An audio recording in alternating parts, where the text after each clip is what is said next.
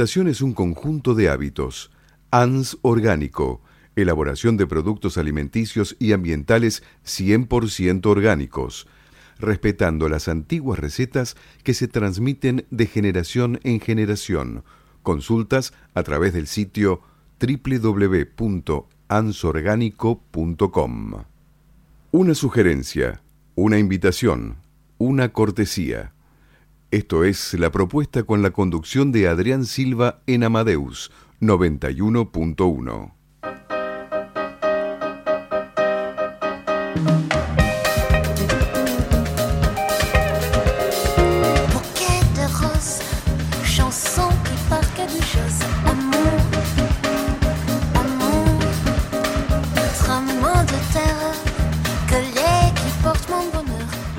Muy buenas noches y empezamos, sí, claro, por supuesto. Son las 20.06. 06, ¿no? Sí, está bien. Sí, 20.06, 16 grados. Y desde los estudios de Radio Amadeus comenzamos con la propuesta radio. Y sí, después dejamos de pavear acá. Nos decía acá el, el- pa- pa- sí, el, locu- el locutor, no el operador. Así que bueno, estamos eh, radio online también, obviamente, por Facebook. Así que por Facebook Live, ahí nos buscan en la propuesta radio y en Radio Amadeus también. Así que bueno, hoy es el Día Mundial ¿no? de la Alimentación. Así también es el Día Internacional de lo que es este Día del Profesional en Turismo. Mira, Sí. mandamos un saludito a Lili, ¿no? Sí, a Lili, bueno, y todos, ¿no? Todos los que se ocupan de lo que es el a nivel hacer turismo, ¿no? A nivel incluso a nivel internacional también. Así que bueno, Nora Aira también que es de que trabaja con gente del INTA, que han hecho también en, la zona de Bariloche un recreo también turístico, así que en las afueras de Bariloche con lo que es la comunidad mapuche y demás, ¿no? Así que bueno, bueno, un saludo y un beso grande a, a toda esta gente.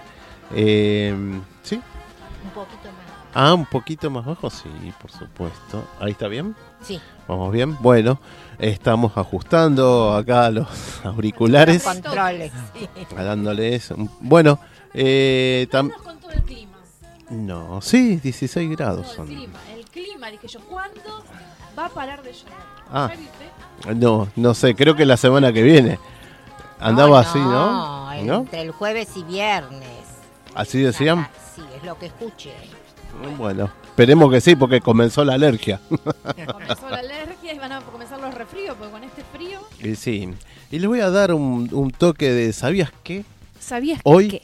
un día como hoy, 16 de octubre, en 1846 se utilizó por primera vez la anestesia con éter en una cirugía dental, gracias al doctor William Morton, que había hecho ese- esa experiencia y, y conocer el tipo de elemento como el éter.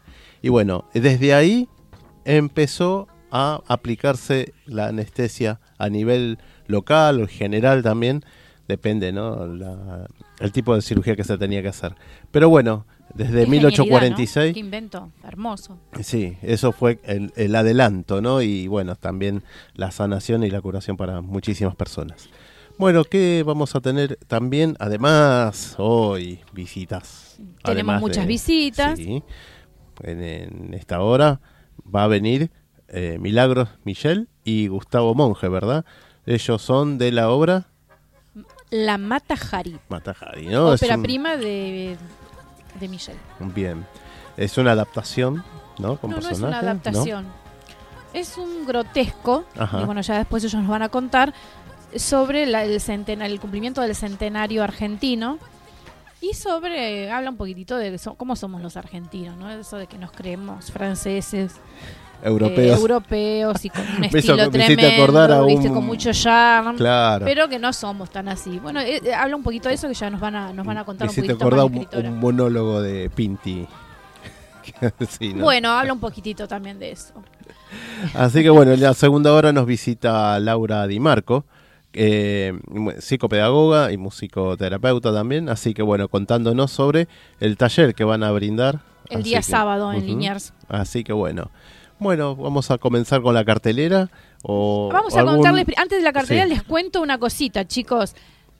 Si llaman al programa durante nuestra emisión de 20 a 22 al 4300-0114 o al 6079-9301, se pueden llevar funciones gratis para el teatro.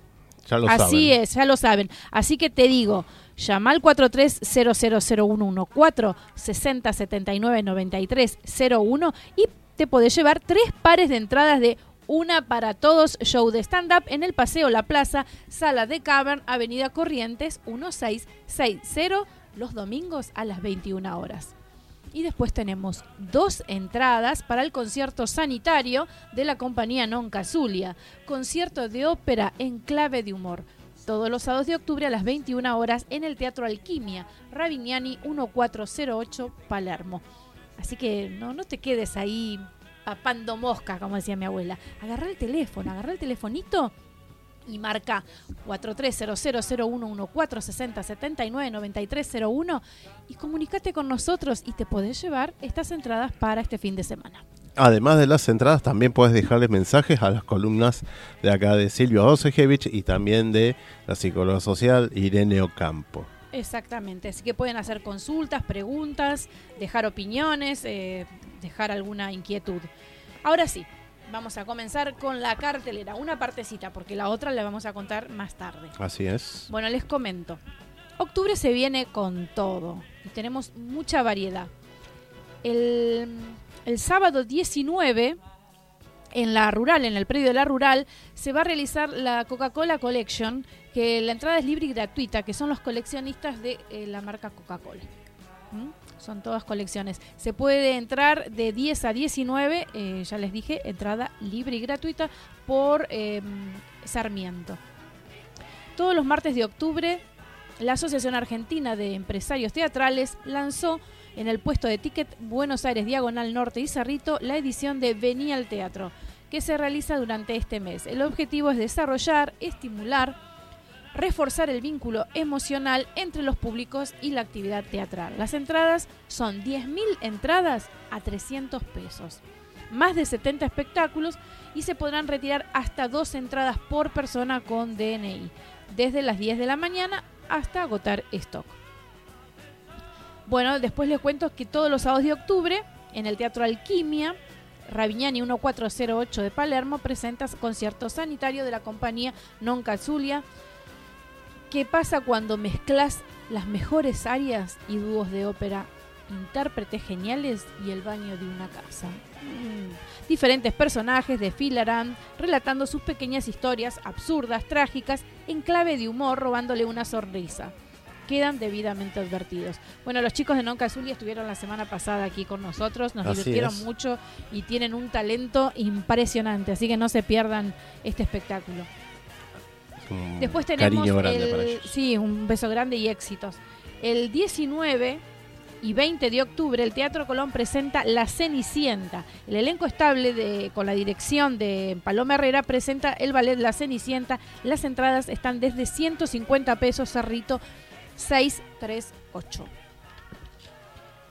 Y después tenemos para el miércoles 10, del miércoles 16 al 19 de octubre en San Isidro, llega la edición del festival San Isidro Jazz y más, y con ella los mejores exponentes nacionales del género y la presencia de dos estadounidenses que se las traen, el baterista Carl Allen y el guitarrista y cantante Laurin Bell. Entre el miércoles 16 y el sábado 19 de octubre, dos conciertos gratuitos por noche en los jardines del Museo Histórico Pueyrredón, eh, con pintorescos bares junto a la ribera, donde el jazz y sus músicas derivadas se acomodan sin fisuras. La entrada es libre y gratuita, así que para aprovecharlo. Y en un ratito te cuento un poquito más de la cartelera. ¿Y ahora qué vamos a escuchar? Ahora vamos a escuchar a Steen, Campos de Oro.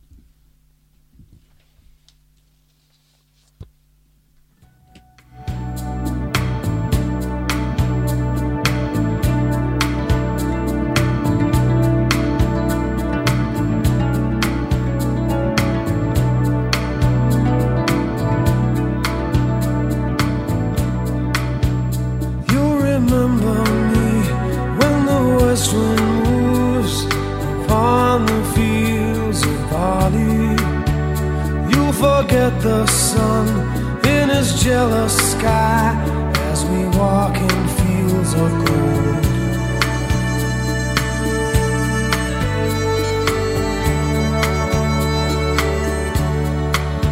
So she took her love for to gaze a while upon the fields of barley. In his arms she fell as her hair came down among the fields of gold. Will you stay with me? Will you be my love among the fields of barley? We'll forget the sun in his jealous sky as we lie in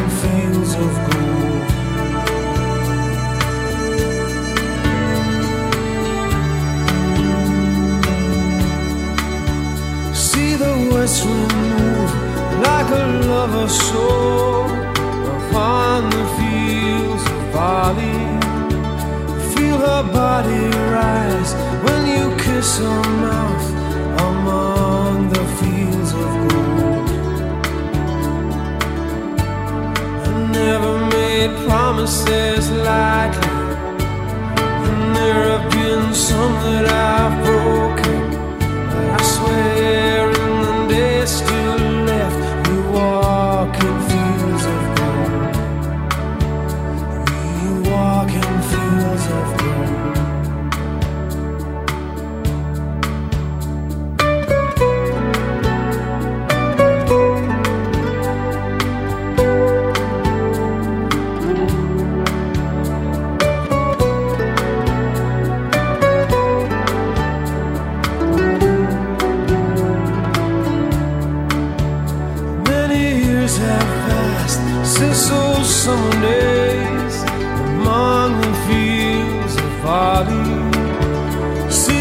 Children run as the sun goes down among the fields of gold. You'll remember me when the west wind moves upon the fields of barley. You can tell the sun in his jealous sky when we walked in fields of gold. When we walked in fields of gold.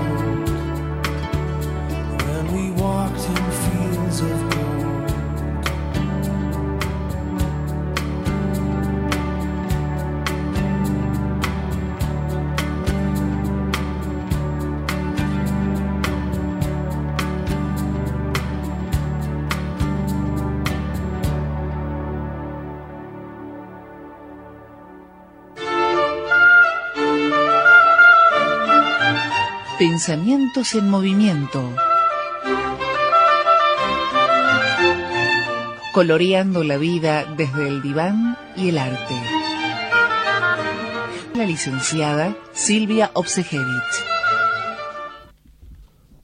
Buenas noches, Silvia, ¿cómo estás? Buenas noches, Adrián. Buenas noches, em, Patri. Patri. ¿Cómo estás? Y a los, al restante de los compañeros que están acá. Y a los oyentes. Buenas Por noches. supuesto. Estamos en la columna de Silvia Sojevich, matrícula provincial 91559, y que nos trae, ¿qué temas? No? Bueno, voy a continuar con el tema que venía que venía trayendo en estos últimos programas sobre el amor. Bien. Bueno, eh, atentos a esto. Les, con- les comento que pueden comunicarse con Silvia Obsejevich y hacer sus consultas o lo que necesiten, alguna duda, a silviaobse, con B corta, arroba gmail.com o comunicarse al 430-00114 o 6079-9301. ¿Qué tal? Buenas Bueno, noches, Silvia. Buenas noches, Patri, Patricia. Bueno, como estaba diciendo, voy a comenzar con el, voy a continuar planteando sobre el mismo tema que es el amor. Y voy a empezar eh, hablando del amor. En realidad, yo tomo lo que voy escuchando de, de los hombres, de lo que creen los hombres y las mujeres sobre este tema y no solo lo que creen o piensan, sino que justamente por las ideas que tienen, los actos que producen. Y podría decir que en nombre del amor se ha masacrado a lo largo de la historia y de la civilización a millones de personas. Por eso me detengo en este concepto. ¿Qué es el amor? ¿Qué hay debajo de esta palabrita que a veces puede producir magia y otras veces destrucción? Y hoy voy a introducir la palabra soborno. Amar es sobornar, la palabra y la pregunta. Amar es sobornar. ¿Hay amor donde se soborna? Qué interesante, ¿no? Es como que es un toma y daca. A veces pensar que el amor es un toma y daca, te quiero sí, es, es, es, es ahí está el, el conflicto, ¿no? Como, eh, Claro.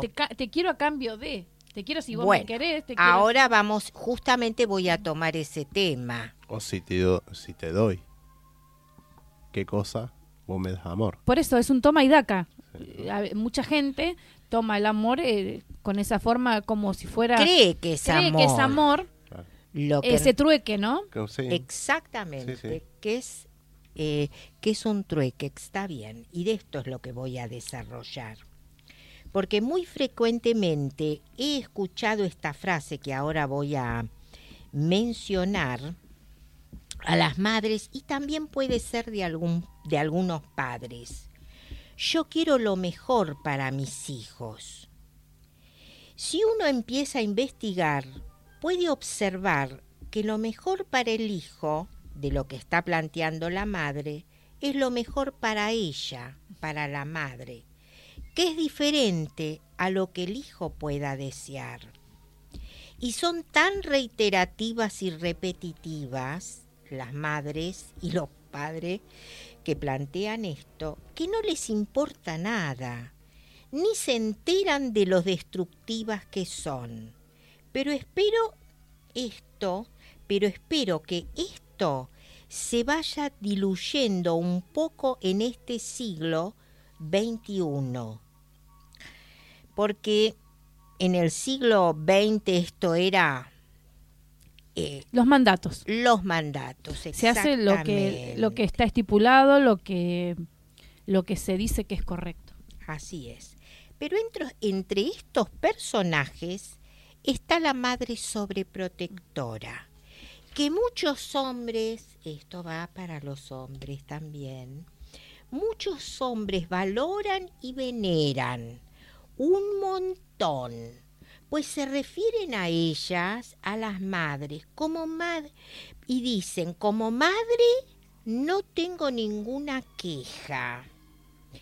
Entonces, porque los cuidan un montón a los chicos. Esto es lo que he escuchado muchas veces de los hombres y de sus esposas, porque en relación a las madres, como si se pudiera separar a la madre de las mujeres que se, esperaría que habiten a esas mujeres, que también voy a tomar esto. Entonces, y los pobres chicos, y porque la verdad que los cuidan un montón. Y los chicos son unos pobres asfixiados que ya no saben qué hacer para sobrevivir a esto, a este exceso de amor. Hay veces que también eh, conozco casos de, de chicos que se acostumbran a, a eso y, le- y les viene bárbaro. Exacto. Y Tienen, claro que tienen les toda viene- la comodidad, no se quejan, ¿eh? ellos no jamás se van a quejar de eso. Tienen a una cocinera, una lavandera, tienen a la planchadora, tienen a todo eh, gratis, ¿no es cierto? Así Todas las es. comodidades, pero... eh, Pero lo toca- pagan, ¿eh? Se paga caro. Se paga caro porque es una asfixia, es una renuncia a la propia personalidad y a los propios deseos. Exactamente, por eso digo, pero hay veces que la gente elige eso, Si la gente, los hijos, ¿sí? Exactamente. Entonces, esto también eh, que estoy comentando es para que lo escuchen los hombres, especialmente aquellos que llaman a sus mujeres la doña. Mm. Le voy a preguntar a la doña a ver qué dice. Mm. pobrecitos, dan lástima. Realmente los hombres. Pero yo no sé, ¿sabes qué? Yo pienso que eso de la doña, ¿sabes a qué me suena? A deslingarse de responsabilidad. Entonces pongo No en la mujer la responsabilidad de tomar la decisión que yo no quiero tomar. Para Claro mí que es sí. inmadurez. No, es, es comodidad, Silvia. No sé si es un pobre tipo, pero no es el, el, el que está maltratado. Pobrecito sí, irónicamente. sí, obviamente, porque la verdad que cualquier persona que, tom- que no se hace responsable y cargo de su vida, Y viste quedarse sometido a los mandatos de la doña sí, sí, sí. es un pobrecito. ¿Viste? Es, es también todo una está todo junto, es una renuncia al ser pro- al ser de uno. sí. ¿Entendés? Claro, que toca lo que estamos hablando. Eh, Es No una es renuncia a la comodidad por ahí también, ¿viste? A la comunidad, pero eso lo tenés que se paga. Sí, No es, sí, eh, claro, pero no es, es un, gratuito. vos lo- le decís comodidad, pero yo digo renuncia al tener un lugar en el mundo. Sí, exacto. Renuncian hasta como padre, porque no- al no tomar decisión es la madre la que toma todas las decisiones, ¿no? Y claro, pero, porque una madre, quiero aclarar también, voy tomando de a Sí. poquito las cosas, porque una madre, además de ser madre, debe a- aportar en su mundo o portar en su mundo interior el lugar de una mujer. Claro. o- Pero Obviamente. bueno, es una mujer ante todo, ¿no? Y lo que ante, es una mujer ante todo. Vamos a ver si Antes tan es así, ¿eh? Porque, y lo que he observado, que a, mu- a que hay, que a muchas les pasa, ¿qué les pasa a las madres o a muchas mujeres cuando tienen hijos? Dedican toda su energía, todo su mundo a los hijos. Porque, y ahora voy a introducir uno de los caminos de los que habla eh, Sigmund Freud, uno de los caminos de las mujeres, porque él marca tres caminos, que voy a marcar nada más que uno, y lo señala en su texto La femineidad de 1933. Y uno de los caminos de las mujeres, o de muchas mujeres, es la búsqueda de un hijo. Es decir, utilizar al hombre como semental solamente y dejar de tener interés por el hombre o el padre. Entonces llegamos a este punto del que habla Jacques Lacan. ¿Y qué nos dice Jacques Lacan? Amar es por nada, no es a cambio de otra cosa y no es para obtener un beneficio. Entonces, cuando una pareja se encuentra, y ya no digo ni heterosexual, digo pareja, ¿eh? que quede claro, porque yo acá me puse heterosexual, después lo borré, me lo taché. Cuando una pareja se encuentran y se enamoran y tienen un hijo, que es lo que desean, es por amor. Pero hay muchas mujeres que solo quieren tener hijos y utilizan al hombre como semental. Y acá ubicaría la palabra soborno. Los sobornan diciéndoles que los aman y en realidad lo que quieren es tener un hijo. Y esto yo lo, esto que uno lo ve, va, yo por lo menos lo veo en la clínica, de que siempre está que muchas mujeres hacen eso. Y entonces también pensé mientras iba escribiendo este texto, tal vez de esto se habrá dado cuenta la ciencia, porque lo que ha inventado es la insemina- inseminación artificial, las probetas y muchos otros Métodos para tener hijos. exactamente para tener hijos. Pero voy a decir lo que pienso en relación a esto.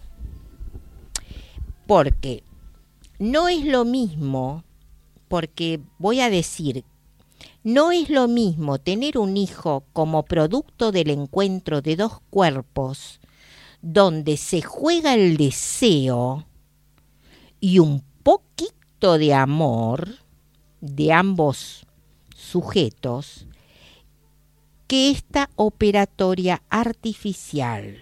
No digo que está mal, ni que está bien, ni que no sirve.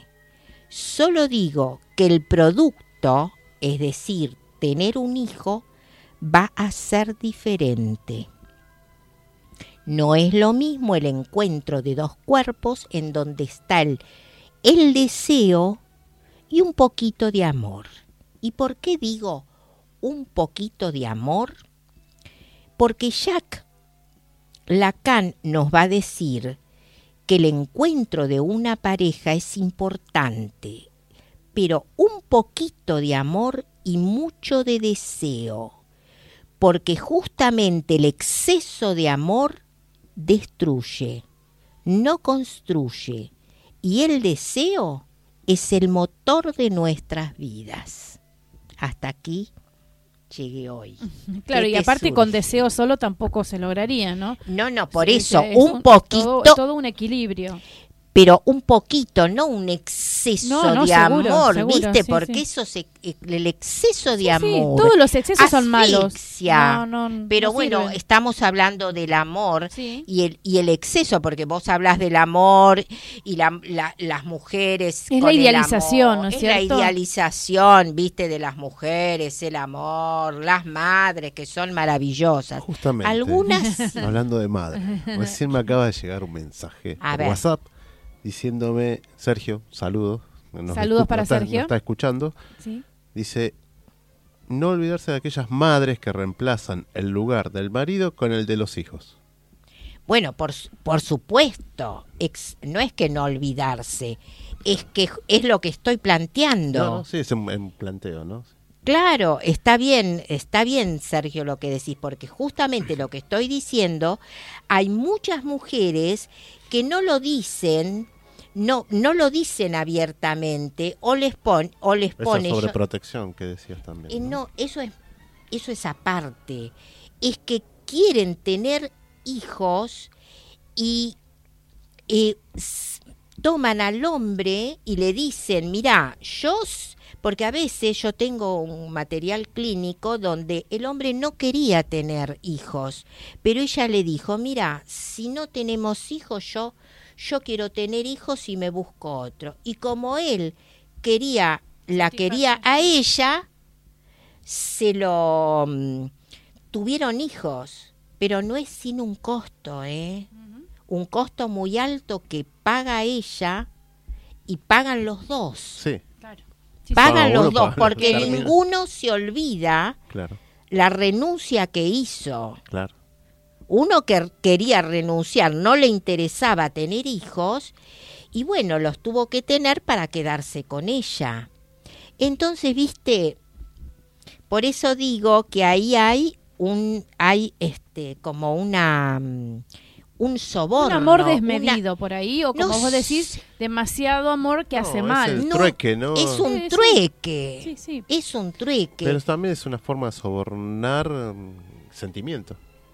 Sí, y es, y es una renuncia al propio ser. Eso es a lo que, Claro. que todo lo que estoy planteando es una renuncia al propio deseo, al proyecto de vida, a porque eh, si no tenés, si no querés tener hijos, no es, no es- con No tantas nada, ¿no? mujeres que hay. Sí, sí, seguro. Pero viste, este es un exceso de amor que bueno, que lo, que lo paga, lo paga y lo que yo puedo, los dos pagan. Sí, seguro, obviamente. dos no, no, no, no, no pasa. Entonces, y sabes, lo peor de todo es que no es inconsecuencia para los hijos. Claro, sí, también. Por es ejemplo, una de las hijas que ya es grande tuvo un novio acá en la Argentina y se fueron a vivir a otro país. Eso es, eh, viste, porque hay cosas que no se soportan. Entonces se van a armar otra historia lejos de, de su familia. Sí, sí, sin dudas. Bueno, Bueno, te agradecemos, Silvia. Este, Repetimos el mail. Le repetimos el email. Silvia Obse con B corta arroba gmail.com o 4300-0114-6079-9301 y pueden dejar sus consultas o alguna, alguna duda algún comentario. Algún comentario que quieran para, para Silvia. Muchas gracias. Bueno, hasta, la el próxima. miércoles. Hasta el miércoles.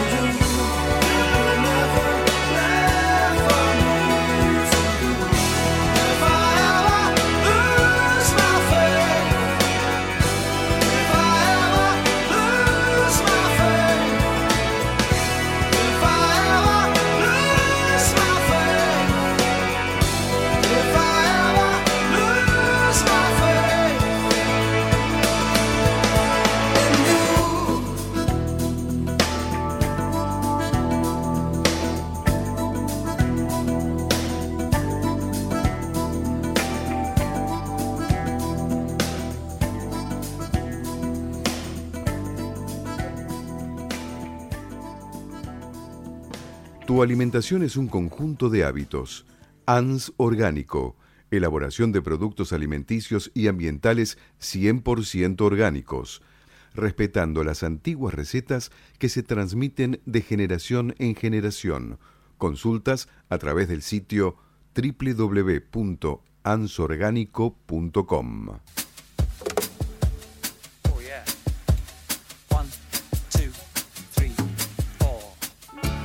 Bueno, volvemos de la tanda y habiendo escuchado a Si pierdo mi fe en ti, al grande de Sting. Así es. Y ya estamos en la mesa con quién, Patri. Bueno, estamos acá con los chicos de La Mata Jari. Hola. ¿Qué tal? Buenas noches, ¿cómo Buenas están? noches. ¿Cómo va? Bienvenidos. Gracias por la invitación. Sí, no, por favor, bienvenidos a, acá a Radio Amadeus, a la propuesta radio. Así que bueno, con- haciendo ¿no? este, esta obra, ¿no? ¿Cómo va? Bien, hicimos dos funciones por ahora. Por ahora y, y bueno, ya, sala llena. El, Ya el la domingo llena las dos, lleno. sí. Las Así dos que funciones los domingos a las 20 en Sí, el Camarín sí. de las Musas. Sí, sí. Eh, entonces esperamos a todos los oyentes que quieran venir. Por supuesto. Estamos muy contentos. La obra es de Milagros, ella es Sí. Milagros Micael, yo soy Gustavo Monge. Eh, la obra, de- además de ser la protagonista, Milagros Es la escritora, es la, la la escritora. ópera prima de, de Milagros. Excelente. Pero venimos en combo con Twitty siempre. Donde estoy yo A mí me está dicen él. Tweety, por eso. y están juntos siempre. sí. Hace mucho Siempre. que están. eh, Y bastante ¿Trabajando ya. juntos? Sí, sí. Sí, siete años. Sí, por ahí. Sí. Bueno, toda una vida. y bueno, contanos un poquitito cómo comenzó esta, esta idea de la Matajari. Mm, primero comienza que me quería escribir algo para actuar y empecé a investigar. Yo soy muy fanática de los espías Ah. eh, y de la vida de los espías. Y encontré la vida de la Matajari y leí un libro de Pat Shipman. Que siempre las cosas que vi de Matajari eran como más cliché o más la mujer así, que la fusilan. Sí, y sí, el sí. libro de Pat Shipman es una. Muy Greta Garbo, ¿no? Muy Hollywood. Sí, Claro. muy Hollywood. Sí. Y mm, Pat Shipman, la, o sea, en realidad en eh, frases que ella ha dicho Sí. o, o testimonios, todo. Hay frases en la obra tuya que son frases de ella. Sí, hay, mu- hay La de los bastantes. militares. Sí, la de los militares, exacto. Qué bueno, qué bueno que lo sepas. Y mm, me mostraba una Matajari más, eh, no tilinga, pero como alguien que se construyó como una identidad de diva así, media, que decía, bueno, de Madrid solo pude conocer el Ritz porque se presentaban infinitos caballeros a extenderme sus capas y yo caminaba en ellas como si fuese una extensa alfombra, como muy Sofisticada, florida, claro, sí. demasiado.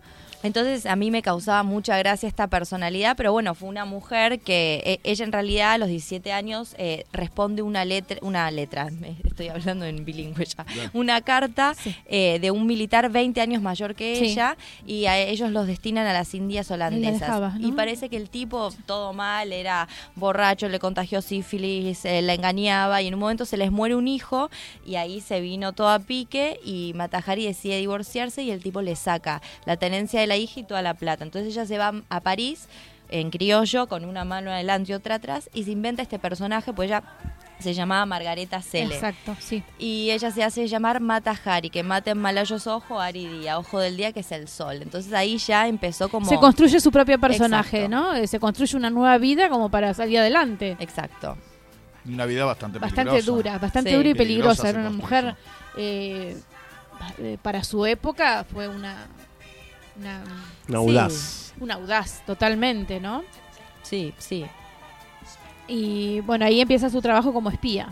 Claro, en realidad en el libro este Pat Shipman cuentan que no hay ningún, eh, o sea, Sí, nin- no. ninguna fuente que diga, bueno, sí, está comprobado que fue Eh, espía. ella, ella relata y dice que en realidad, bueno, ella amaba los, los militares y les decía que prefería acostarse con un militar de bajo rango que con un panquero. Sí, y que realmente ella se acostaba con los hombres, con los militares, y era porque le gustaban los militares y no para sacar la información. exacto. Sí, Entonces- que cuando la fusilan dice, ramera puede ser, traidora jamás. Sí, sí, Claro. sí, sí. Y, y, bueno, dicen que cuando murió ella estaba pre- vestida de punta en blanco, perfecta, y mm, este y no se inmutó. ante No. el- ni, ni se inmutó como con una paz. Que eh, creo que ¿no? le tiró un beso a todos. sí, sí, sí, sí. Fue de- era, era una, una cosa muy extraña. Sí, sí.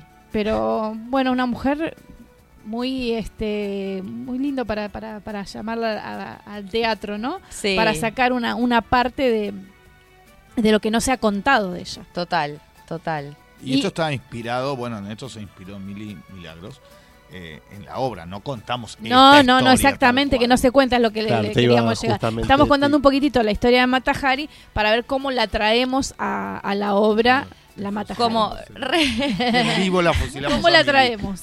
No, eh, rescatamos como esta simbología de, de- de diva, de caprichosa, que todos los hombres terminan como cediendo ante sus caprichos, eh, un poco de símbolo de, de, de Que tenía amantes, eh, amantes muy poderosos, ¿no? que tenía amantes poderosos. eh, y Siempre también, hablando de ese, de ese rango, ¿no? Exacto. Del poder. El Exacto, poder, desde el poder. O sea, estar en- entre el poder. por Eso, ahí, ¿no? Exacto. sí. Claro. Sí. Y yo la quise, ella jamás vino a la Argentina. no, sí, sí, no vino nunca, ¿no? Y yo la quería, me divertía porque contextualizarla acá en la Argentina, en la aduana, empecé como pensando cosas así. Y después dije, ¿por qué no en el centenario, que es donde se recibieron, o, o sea, muchas celebridades de afuera? Y, Personalidad, claro. Claro, y, y querían, queríamos demostrarles a los europeos que acá vivíamos como ellos, que éramos pudientes. Entonces, como la obra tiene algo que a mí me interesa, no sé si se refleja, pero algo de la pretensión o que el hombre siempre aparenta Sí, ser sí, algo y que, que- después todo Por eso digo, es un poco la, la idiosincrasia argentina de creernos más de lo que somos, eh, de, de- de creer que, so- que tenemos de todo, que somos el mejor país, que en este país tenemos de todo. Y en realidad, como ustedes también lo dicen, es una mezcla de razas y es una gran melange. Una gran melange, en definitiva es eso. Somos eso, pero no más que eso, ¿no Claro. es cierto? Sí, Sí. y sí. bueno, y es verdad, esas pretensiones de esos dandies del Jockey Club, que, que eran, eran los habitués Sí. de aquella época, Sí, sí. porque realmente eran personajes de esa época. Los palacios. Claro. Sí. Y también el desprecio que tienen estos dandis por, por todo Por lo, lo- por, lo por todo lo- mulatos, lo lo- mulato, lo lo criollo, criollo, lo- lo- todo lo- exactamente. para ellos Sí, es sí. La clase, algo- ¿no? La sí, clase, sí. la servidumbre en sí, Sí, en general. Sí, que son sumamente clasistas y, y cómo la adoran a ella cuando llega solo por el hecho de que es europea. Claro, sí, sí, sí, realmente. Y tienen, encima tienen la foto del presidente ahí, el presidente Bernardino, Bernardino Rivadavia. Rivadavia. De nuestro primer presidente, porque en ese entonces era Figueroa Alcorta. Sí. Y no, y lo peor que lo de Bernardino lo eh, no, eh, hay un personaje que es el de Tweety, el de Saturnino, Sí. que está como obsesionado porque qué va a decir eh, La el gente, el pue- el, eh, o sea, con los este euro- presidente. con rasgos amulatados. Todos. Y en realidad ten- nosotros, eh, nuestro presidente Manuel Quintana, que era así como un dandy porteño, le gustaba como que Bernardino era como más centralista y tenía como un retrato de él en el escritorio, pero que tenía cierto desprecio porque tenía ciertos rasgos amulatados. Entonces Sí. un poco salió de eso. De ahí, sí, sí. Era muy- ¿Sabes que Morenos. eh, en la obra tenemos el, el retrato de, de Bernardino Rivadavia y hay gente que cree que es Belgrano. ¿Puedes creer, que, ¿Puedes creer que la persona que estaba al lado mío me dijo, ¿quién es ese? ¿Es Belgrano? Y le digo, no, Rivadavia. Y cuando vos dijiste al final, me reí tanto yo, no, pero no se parece, che, Belgrano con Rivadavia. Epa, no conocemos ni a los próceres. No. ¿Viste cómo somos los argentinos? Claro. Dije yo, qué bárbaro. No, así Sí. que lo confunden, pero bueno. Bueno. ¿Y Es qué verdad, y qué doy tal fe que lo esa- confunden. Como esa adaptación a la Argentina, ¿no? ¿Sería algo así? ¿Cómo, cómo? Como Perdón. una adaptación a la Argentina. Eh, Matajari, esta historia. Claro, esta historia. Em, La Matajari. Sí, en realidad Matajari eh, llega eh, como apoderada de un marechal que va a llevar a cabo una batalla separatista entre la Argentina que sirve, según los dandis, de la que no sirve. Entonces ella trae como un tratado, por eso la tienen que tratar bien, porque ella va a entregar el tratado y va a ceñir la corona, porque eh, los dandis estos quieren restaurar una monarquía francesa en la Argentina, Exacto. porque descubren que acá vive el hijo de Pierre Benoit, que se decía en su momento hubo una leyenda urbana que era Luis XVII, que no murió a los ocho años en Francia, sino que lo criaron en Calais y, Y y después- escapó a dónde? A la Argentina. claro. Entonces ellos, eh, en este delirio y desprecio de lo nacional, quieren restaurar una monarquía francesa. Y, y bueno, Que no te creas que eso... eh, eh, se les había ocurrido eso. ¿eh? Vos no decís- tengas la menor duda que tenían esa ocurrencia. Ya venía. Ya eh, venían. Ya venían. Ya venían con todo. Venían con, todo. esas sí, ganas. sí, Lo sí. que pasa es que no pudieron. pero que la tenían, la venían. tenían. Sí, bueno, de hecho yo, bueno, leí... Bueno, eh, se habrás re- recabado. Sí, sí, leí un montón, o sea, puedo recomendar un libro que es buenísimo, es El Centenario de Horacio Salas, Ah, que es un escritor periodista que tiene unas anécdotas que son maravillosas. Sí. De ahí sacamos la, la del Majestic, la que decís vos, ¿querés contarla? La, La del sí, sí, sí, ascensor. del ascensor. Ah, Que es, que una anécdota real. Que el, que el segundo mm, secretario del presidente eh, sube al segundo piso y cuando quiere bajar el ascensor sigue. entonces lo aplasta, Muere aplastado. muere aplastado y quisieron sacarlo con una con, con una pala. Y, y- y- y entonces pedían ayuda porque estaban tratando de sacar al cadáver con una pala. Era como una locura. Sí, sí, sí. ¿no? Entonces, cosas que, No, pasaban en esa Pero época. que pasaron bueno, inadvertidas, ¿no? En esa época. Eh, Ahora también nada. pasan cosas. Sí, bueno, con nosotros cuando eh, eh, nosotros inauguramos con un- una obra de teatro la usina del arte y vos entrabas a la sala principal y decías, ay, es Berlín, es Berlín. Y después ibas al baño, abrías la puerta y te quedabas con la manija en la mano. Y yo, no, es Sumatra, ¿viste? Como te- te- teníamos eso en el centenario que terminaron de construir palacetes, museos. Sí, claro. Para ese momento, pero después por ahí no, el, el funcionamiento no Se era. gastó O la estructura no, no, Exactamente, no lo que se- funcionaba. ahí Claro. fue la primera vez que tiraron una parte del, del cabildo, ¿no? En el centenario. En el Ah, no centenario y también la empezaron a lo que era a ampliar la 9 de julio. Claro. Tais también con su nueva parquización de la ciudad. Bueno, ah, recordemos que la ciudad era muy chiquita. Sí, claro. sí, Todo- a Flores ya era campo o semi-rural todavía, entonces bueno, el más, ¿no? Este, de las estancias que habría por allá, entonces estamos hablando de Belgrano, Flores, esos Sí. lugares, ¿no? Este, y O sumado- Palermo, o Palermo que mismo fue Rosas, también. Sí, sí, ¿no? sí, Que sí. el- Sí, sí, sí. Claro, eh, cuando lo sacan a Rosa, toda esa zona que era de, supuestamente de Rosa, Sarmiento lo declara todo para que era mm, el jardín botánico, el zoológico Sí. y demás, ¿no? Sí. Eh, no, que ahora que dijiste lo de Rosas, que está como el monumento a Rosas y en diagonal está el- la, la estatua o escultura que le hizo, mm, ay me olvidé el nombre, el escultor este muy famoso eh, francés, Rodin. Rodin. Ah. Eh, que, que la gente cuando eh, Rodán le hizo, porque lo hizo en bases a bocetos y eso, no lo conocía a Sarmiento, y la gente cuando llegó dijo, ay, pero tiene cara de mono, y, le, y le tiraban cosas a la Sí, escultura claro. porque tenía cara de Mono. mono. Así que bueno, una cosa más de Dandy Porteño. De. Otra cosa se inspiró Milagros Micaeo eh, para hacer la Matajari. Pero en realidad también hay un truco en la obra que en realidad no lo vamos a develar, pero eh, hay que ver si es la verdadera Matajari. Claro, podría haber sido una trucha, ¿no? Sí, Sí. no Claro, sabemos. no sabemos. No sabemos. Porque eh, acá podía haber venido cualquiera, por ahí pudo haber Claro. venido encubierta, era, un, era una espía, no sabemos. Sí, No sabemos si no vino, por ahí vino. por ahí vino y Y nunca, nunca nos se- nos enteramos. enteramos. Claro. ¿Quién lo sabe? Por ahí vino y si por ahí alguien vino y dijo que era ella, pero no lo era. Por ahí Exactamente, porque vino y- ¿quién la conocía? ¿Quién podía decir que no era si vino? ¿no? Claro. Era Y todas las fantasías que tienen estos, estos dandies con respecto a ella, ¿no? Que Claro, siempre sí, pensando sí. que, bueno, debe ser rubia, Claro. piel blanca, Sí, lo europeo, ¿no? todo lo que significaba eh, El rasgo europeo. el rasgo europeo, que no era el, el nuestro, ¿no? Y, la, y cómo alaban ellos, eh, y cuando llegan no es así. Claro. Entonces también eso les, les, sí, sí, les sí, choca eh, por un momento. Sí, sí, sí, se encuentran con alguien que no esperaban. Claro, claro, con, con los rasgos, Con los de, rasgos alguien de alguien que no esperaban. Exactamente. Que- Y ahí están también esos prejuicios y esas cosas de, de esos valores ¿no? que tenían. Sí. Si no sos blanquito y europeo. Y de Sí. pensar que con esos rasgos con sos eso- superior. sos superior, totalmente. Tenían, eh, eh, lamentablemente, era, era parte de. Formó parte de nuestra historia, ¿no? O forma. Y forma también, Sí, obviamente, porque porque, todavía sigue, actualmente, No tanto ahora, pero bueno, en aquella Sigue, época ¿no? Todo, Sí. Queda esa Sí, obviamente. Eh, ese lugar. de- resabios de, eso. Sí.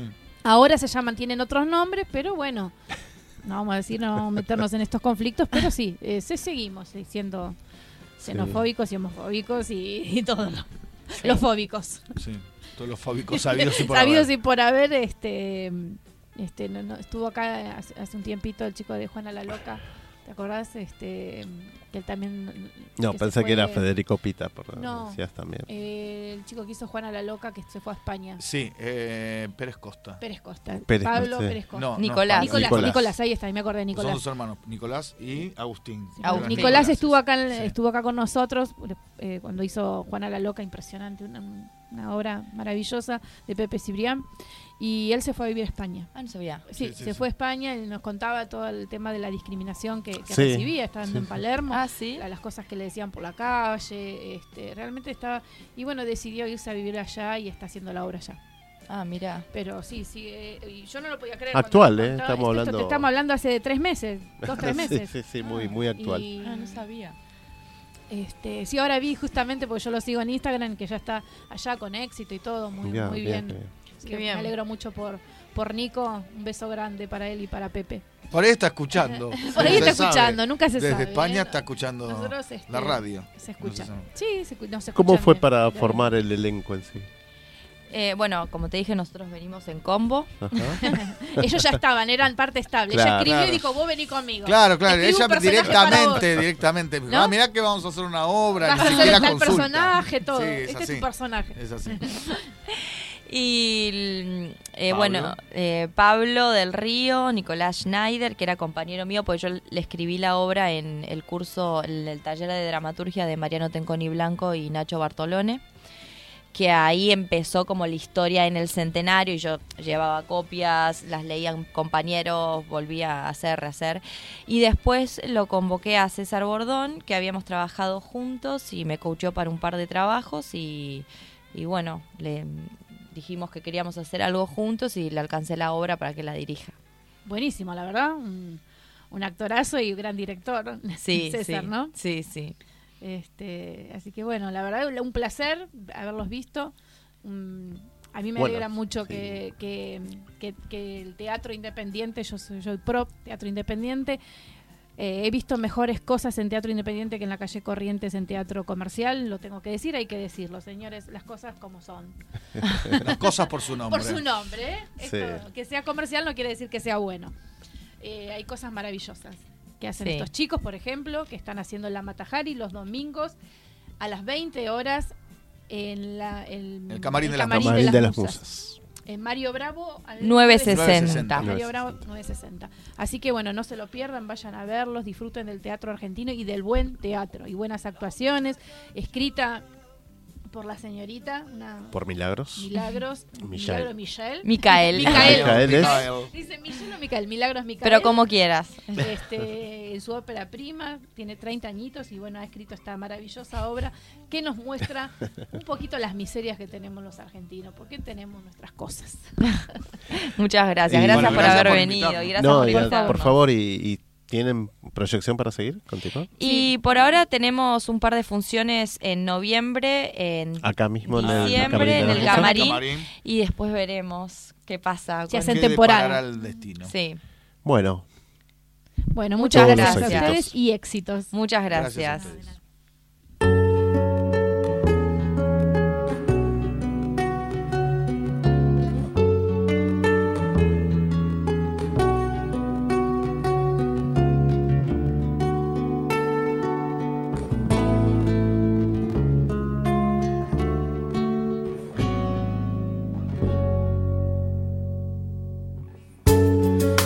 Deals the cards as a meditation. And those he plays never suspect. He doesn't play for the money he wins. He doesn't play for respect. He deals the cards to find the answer the sacred geometry of chance, the hidden law of a probable outcome. The numbers lead a dance. I know that the spades are the swords of a soldier. I know that the clubs are weapons of war. I know that diamonds money for this art, but that's not the shape of my heart. He may play the jack of diamonds, he may lay the queen of spades, he may conceal a king in his hand while the memory of it fades. The spades are the swords of a soldier. I know that the clubs are weapons of war. I know that diamonds need money for this art, but that's not the shape of my heart. That's not the shape